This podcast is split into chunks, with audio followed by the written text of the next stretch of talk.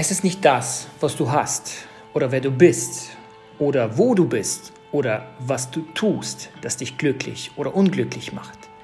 Es ist, wie du darüber denkst.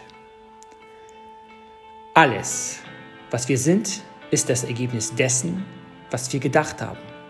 Der Geist ist alles. Wir sind, was wir denken. Wir können in jeder Situation unser Bewusstsein ein- und ausschalten. Wir können denken oder auch nicht. Wenn wir wählen zu denken, ist es nur die halbe Wahrheit. Die andere besteht darin, worüber wir nachdenken. Worauf wir uns konzentrieren, ist unglaublich wichtig. Alles, was uns umgibt, hat einmal mit einem Gedanken angefangen.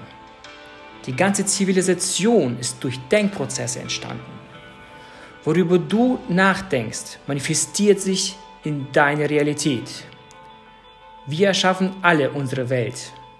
Die Frage ist nur, erschaffen wir sie bewusst oder erschaffen wir sie unbewusst?